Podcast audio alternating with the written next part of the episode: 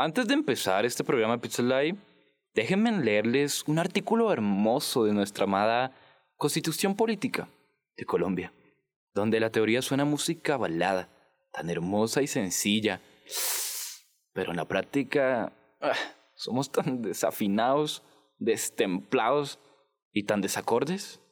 Con ustedes, el artículo 20. Artículo 20. Se garantiza a toda persona la libertad de expresar y difundir su pensamiento y opiniones, la de informar y recibir información veraz e imparcial, y la de fundar medios masivos de comunicación. Estos son libres y tienen responsabilidad social. Se garantiza el derecho a la rectificación en condiciones de equidad. No habrá censura. Luego de esta hermosa aclaración, que suene nuestra intro, por favor.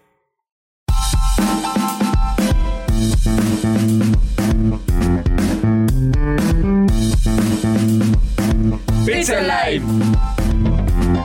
Sean todos muy bienvenidos a una nueva edición de una experiencia radial del Instituto Técnico Arquidiocesano San Francisco de Asís, donde le haremos pagar al 2021 por todo, absolutamente todo lo que el 2020 nos quitó.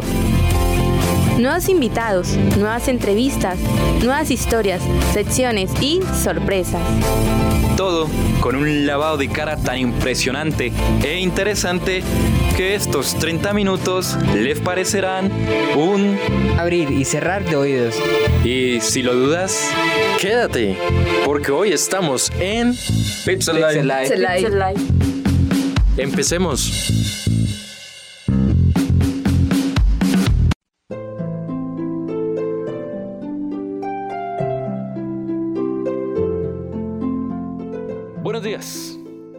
Querida, adorada y echada a perder Colombia. País donde la docena de huevos vale 1.800 pesitos. Donde según Duque, los panaderos ganan 2 millones de pesos cada mes. Donde los congresistas se echan al bolsillo cada mes, escúchenlo bien, cada mes, 34 millones 417 mil pesos casi nada, pobres tipos. Donde el salario mínimo para el 2021 aumentó 30.723 pesitos. Y para un congresista, ¿saben cuánto? 1.676.000 pesos. Donde el presidente, la vicepresidente, los ministros, hasta los periodistas se nos burlan en la cara y aún así, seguimos diciendo, ah, yo no marcho, yo trabajo. Déjenme decirles, tienen grupo de, pero han de irse a la...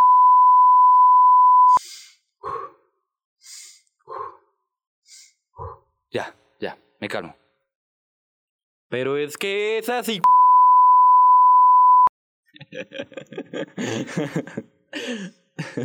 ya, ya. Ahora sí, ahora sí, en serio. Escuchen. Escúchame, queridos oyentes.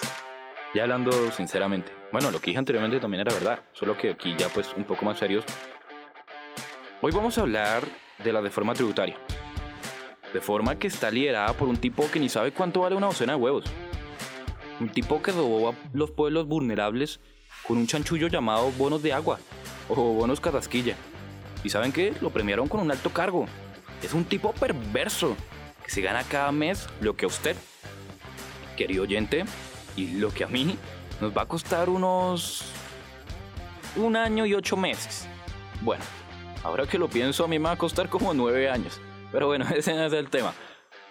Lo que importa es que ese tipo se gana 19.214.198 pesitos. Aunque siendo sinceros, ese tipo se gana mucho más dinero por otros lados. Se gana todo ese montón de plata y viene a decirnos hay una decisión que hay que tomar y cada cual se dará los ojos. Se pondrán la mano en el corazón y se preguntarán qué tan solidario está dispuesto a ser de verdad y a la hora del té. Y luego agrega. Esta es una propuesta que tiene un enorme componente social. Entre más sacrifiquemos de nuestra parte, mejores serán las posibilidades de hacer política social. no, no me crean tan huevón de 1800. Para iniciar el programa, para iniciar ahora sí en forma el programa, querido oyente, esto ya no se trata de colores, de si somos rojos o azules, de si somos petristas, o como nos llaman los uribistas, de si somos mamertos, o de si somos uribistas. No, esto nos afecta a todos, nos deja aún más en la miseria, y a los ricos, pues más ricos. Ellos se llenan de dinero, y nosotros nos llena la pobreza. Y así, así no se puede. Por favor, gestionemos. Todos nos podemos equivocar. Lo importante es reaccionar a tiempo y hacer las cosas bien, aunque sea por primera vez. Quitémonos el orgullo y pensemos en el bienestar de todo un país. Para hablar sobre la reforma tributaria 2021 liderada por Alberto Carrasquilla y sus amigos del gobierno. Debemos primero entender qué es una reforma y los tipos de reformas que existen. Una reforma en su significado más elemental significa volver a dar forma, o sea, someter algo a cambios paulatinos o moderados que vayan en su beneficio o su mejoramiento, o su adecuación respecto de nuevas condiciones contextuales. Se diferencia este tipo de cambios progresivos de otros muchos más violentos y repentinos, para los cuales se reserva el término revolución. Las reformas han sido comunes en la historia de los distintos ámbitos de interés de la humanidad suele ser fruto de largos periodos de tensión social o lucha política, ya que implican cambios y de planteamientos que normalmente tienen seguidores detractores en la sociedad. Aquellos que apoyan la causa de algún tipo de reforma se denominan reformistas, mientras que a quienes llevan efectivamente a cabo la reforma se les dice reformadores. Existen distintos tipos de reformas, como la reforma educativa, que consiste en una modificación del sistema educativo de una nación con miras a su modernización, actualización o mejoramiento. Puede ser a nivel de currículo escolar, o sea, de los conocimientos impartidos y sistematizadas. Los métodos escogidos para impartirlos o la estructura escolar misma, según la cual tiene lugar la enseñanza. También encontramos reformas agrarias, que es así como se le llama comúnmente a los distintos procesos de modernización y transformación del sector rural de los países. Su propósito fundamental es redistribuir la tenencia de la tierra, promover el uso de tecnologías agrícolas y así fomentar la productividad del agro, para combatir el latifundio y garantizar una base alimentaria nacional más sólida. Junto a ellas están las reformas políticas, que es un cambio en las reglas del juego, del ejercicio político de un país, que no afecta ni contradice los rasgos fundamentales y elementales del mismo.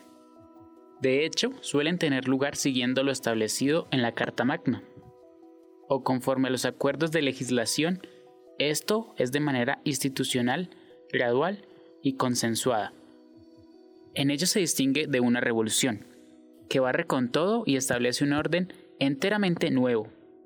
Una reforma política, en cambio, no interrumpe ni perturba el orden social y político establecido, sino que aspira a corregir, actualizar o derogar elementos políticos que no están funcionando o no se consideran adecuados. Ahora hablemos de lo que nos convoca hoy. Don Eduardo, ¿qué es una reforma tributaria?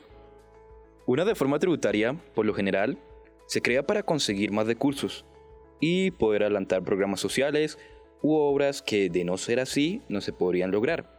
El país pues no dispone de tantos recursos acumulados, pues tradicionalmente gasta más de lo que recibe, o también se adelantan dichas reformas para alcanzar otros objetivos como impulsar el empleo, bajando el valor que las empresas pagan en impuestos e incentivando la contratación de trabajadores.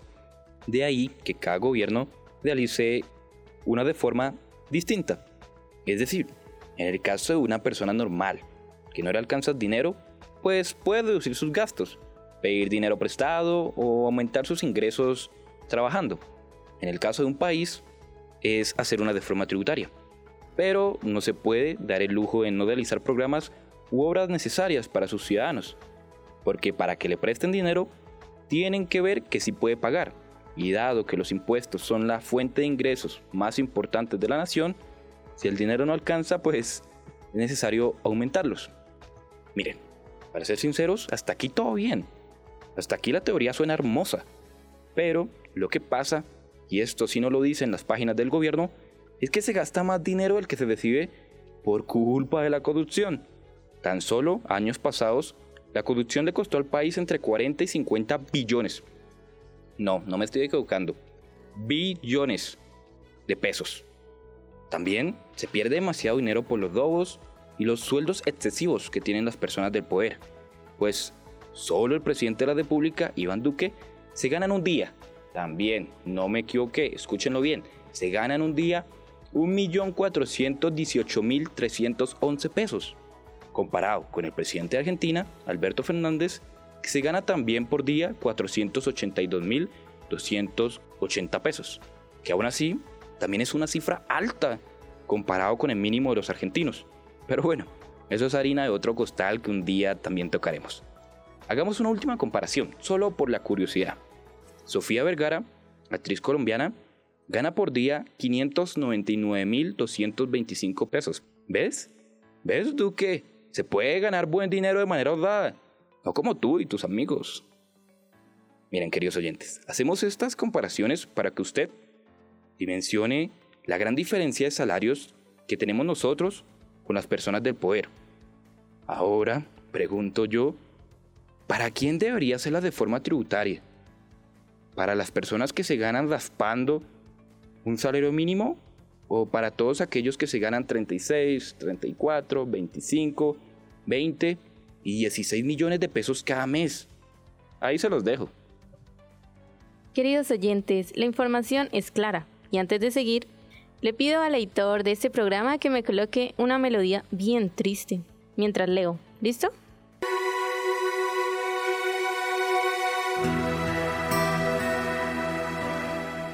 Bueno, gracias. Alberto Carrasquilla Barrera nació en 1959 en Bogotá. Es un economista y político colombiano. Actualmente es el ministro de Hacienda y Crédito Público del presidente Iván Duque, cargo que también ocupó entre 2003 y 2007 durante el gobierno del presidente Álvaro Uribe Vélez. Pero la vida del ilustre Carrasquilla se divide en un antes y un después de los bonos de agua, o mejor llamados bonos Carrasquilla. Ahora pónganme música de atraco muchachos, más acción. Los bonos Carrasquilla fue una jugada maestra de Alberto Carrasquilla, pues la Contraloría General encontró en 2013 que el mecanismo de los llamados bonos Carrasquilla era mucho más costoso que otras alternativas de crédito que ya se tenían bajo el esquema de endeudamiento público, que no fue regulado por algunas leyes y normas del Estado colombiano que rigen los recursos públicos destinados para obras de agua, y que de paso terminó en manos de financistas privados la disponibilidad del gasto público del agua de 117 municipios. En total, el mecanismo de los bonos de agua endeudó por 441 mil millones a 117 municipios por 19 años, sin opción de pagar los créditos en menor tiempo, lo que trepó la deuda a 1,5 billones por las tasas de interés. Pero el informe nunca se publicó y Cuestión Pública tuvo acceso al documento. Entre los asesores del mecanismo de los bonos de agua estaba la firma de Alberto Carrasquilla, llamada Configura. Después, líder de la empresa asesora de los bonos de agua, por eso también se le conoce como los bonos Carrasquilla. Ahora, bajo el gabinete del presidente Iván Duque, ocupa la cartera de Hacienda por segunda vez. La Contraloría, en el informe, que no es oficial, describe que es una estructura mucho más costosa que otras, por varias razones. 1. Se paga el interés al 10,9%. 2 porque al emitir bonos en la Bolsa de Valores de Colombia generan unos gastos administrativos y de comisiones adicionales por más de 5 mil millones. Y 3. Porque la deuda era a 19 años, sin opción de acortar plazos. Todo esto genera un caos en las entidades territoriales o municipios, que terminan con quiebres, al parecer con doble pignoración de recursos, y en definitiva con habitantes sin acceso al agua potable. ¿Saben cuántos días de cárcel pagó Carrasquilla por este fraude a los pueblos más pobres de Colombia? Ni uno. Más bien se le premió dándole el Ministerio de Hacienda. Así de jodidos estamos. Ahora, conociendo a Carrasquilla. Se nos robó el guion. en esto se basa la reforma tributaria 2021. El controvertido proyecto de reforma fiscal incluye el gravamen del impuesto al valor agregado, IVA, para los servicios públicos de los estratos más altos. Amplía la base tributaria. Crea un fondo para hacer frente al cambio climático y un impuesto para los plásticos de un solo uso. El gobierno de Colombia lo llama Ley de Solidaridad Sostenible, pero en realidad es toda una reforma tributaria. El jueves 5 de abril fue radicado el proyecto de ley de origen oficialista que busca recaudar alrededor de 25 billones de pesos, unos 6.850 millones de dólares. Recuerden, la corrupción nos roba de 40 a 50 billones. Que paguemos su corrupción, dicen. Controvertido. Incluso desde antes de ser presentado, el proyecto plantea una serie de reformas al estatuto tributario para ampliar la base de contribuyentes, es decir, que reducirá el monto mínimo a partir del cual los ciudadanos deben declarar impuestos ante las autoridades. El punto más polémico de la iniciativa propone que, a partir de 2022, quienes ganan más de 2,4 millones de pesos mensuales, unos 663 dólares al día de hoy, deben declarar impuesto de renta, una medida rechazada por sindicatos en un país donde el salario mínimo es lo equivalente a 248 dólares. En futuros programas les voy a traer eh, el equivalente a dólares de cada salario mínimo de cada país de Latinoamérica. Promesa. Para 2023 se prevé extender la base a aquellos que deciden una cifra superior a 1,7 millones de pesos mensuales, unos 470 dólares. La ley propuesta contempla el cobro del IVA, que es del 19%, a las tarifas de servicio público de energía, acueducto y alcantarillado, y gas domiciliario, para usuarios de los estratos sociales 4, 5 y 6, y los más altos de la escala. Ahí no está Cadazquilla, por si se lo pregunta. Desde impuestos a la riqueza hasta impuestos verdes. De ser aprobados por el legislativo, el proyecto crearía un impuesto temporal a la riqueza para altos salarios, concretamente en 2022 y 2023. Quienes el próximo 1 de enero tengan un patrimonio superior a 4.865 millones de pesos, unos 1.35 millones de dólares, podrían ser sujetos a un gravamen del 1%. Pero si el patrimonio supera los 14.595 millones de pesos, unos 4 millones de dólares pagarían el 2%.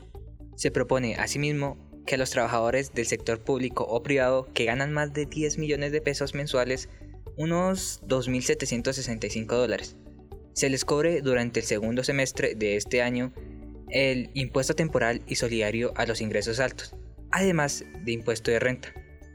Otras de las medidas previstas buscan combatir el cambio climático. Eleva las sobretasas a la gasolina y el diésel. Modifica el impuesto que se cobra por el uso de combustibles fósiles y crea un impuesto nacional sobre los plásticos de un solo uso utilizados para envasar, embalar o empacar bienes. Los siguientes datos, gracias a Adoba, la politiquería, guion bajo, oficial. ¿Eres estrato 4, 5 o 6? Prepárate para pagar 19% de IVA en servicios públicos, agua, luz y gas. ¿Y el internet? Si eres estrato 3, en adelante también tendrás que pagar un 19% más tu factura. Ah, y no solo eso, también si mueres, los servicios funerales también pagarán IVA. Pero, ¿y qué pasa con la gasolina y el ACPM? También se graban con 19% más de impuestos. El galón que hoy compras subirá 1.300 pesos más. Pero, ¿y si no tengo carro, eso no me afecta? ¿Eso crees? Con el aumento del precio de la gasolina incrementa el precio de transporte público, transporte de alimentos y cientos de bienes de la vida diaria. Ajá, ¿y, ¿y si soy servidor público? Se congela el aumento del salario por 5 años, exceptuando fuerza pública. Dicen que no es afectado el salario, pero impacta de manera negativa el consumo y la demanda agregada, afectando la economía. El artículo 33 de la reforma. La reforma tributaria viene con recortes de inversión en todos los órganos de presupuesto, incluido salud y educación, pero no de fuerzas militares. Plata para la guerra sí hay, pero para la educación y salud no, ¿verdad? Pero yo vivo en la ciudad. La reforma tributaria permitirá la creación de peajes dentro de la ciudad, es decir, que tu casa al centro podrían ponerte a pagar un peaje en la mitad del trayecto. Ah, pero pues yo tengo moto. Me da pesar decírtelo, pero las motos también empezarán a pagar peajes. Uy, ¿cómo así? No me asuste. Y, ¿Pero qué hay de los alimentos? Productos como carne de vaca, cerdo, pescado, leche, queso, huevos, medicamentos, tampones higiénicos pasan de exentos a excluidos del IVA. Pero, ¿cómo así, Camilo? ¿Eso qué es? Permíteme explicarte. Hoy compras un corte de carne de cerdo y no pagas IVA, porque hoy está extenta. Si se aplica lo de pasar a estar excluida, tampoco pagarás IVA, porque la diferencia radica en el costo de producción. En resumen, encarecerían la comida de todos los colombianos. Bueno, menos para Carrasquilla. Donde él vive encuentra la docena de huevitos en 1800. ¿Y si soy de clase media? Toda persona con ingresos superiores a 2.400.000 deberán pagar la renta. Ah, y para el 2023, las personas con ingresos con más de 1.624.000 también pagarán impuestos de renta. ¿Y si quiero ser un joven trabajador? Proponen que en varios escenarios los jóvenes, mujeres y adultos mayores no tengan que ser afiliados a cajas de compensación. Nos privarían de subsidios familiares y beneficios. No, no, esto no puede pasar. Pero, ¿y cómo podemos detener esto? Fácil. Explícale esto a familiares, amigos y conocidos. Pongamos en evidencia a cada congresista que quiere aprobar este proyecto para castigarlos en las urnas. También apoyemos la movilización social, porque si tú no quieres hacer nada al respecto, hay quienes sí. Con este proyecto, el gobierno del presidente Iván Duque espera recaudar 23 billones de pesos, unos 6.300 millones de dólares, que serán destinados a mejorar las finanzas públicas y a financiar los programas de asistencia social. Alrededor del 74% del recaudo proviene de personas naturales y el resto de las empresas. Reconocido el ministro de Hacienda Alberto Carrasquilla, quien ha sido blanco de críticas de quienes consideran que la reforma afectará sobre todo a la clase media. Para Alejandro Useche, profesor de la Escuela de Administración de la Universidad del Rosario, la reforma necesaria para sostener el gasto de un país endeudado fue mal formulada. Puede estar generando un perjuicio mayor sobre el bolsillo de los contribuyentes de menores ingresos y de pronto no tanto sobre personas y empresas de altos niveles de ingresos y patrimonio, advirtió la agencia AFP.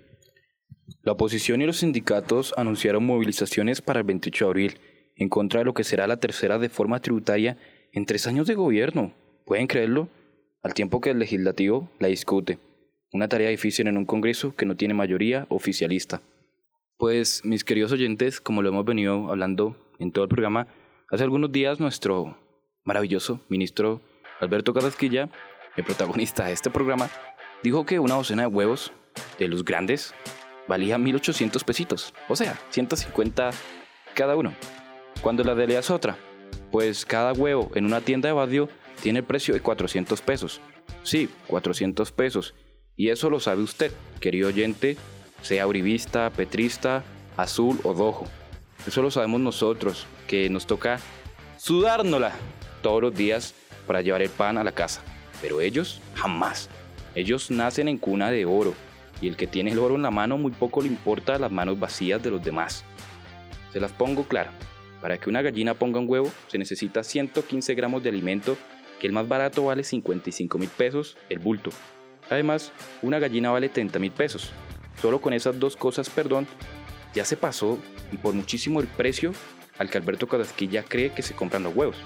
Además, señor Carrasquilla, recuerde que una gallina toma agua, gasta servicios, vacunas, equipos, insumos y alguito de utilidad.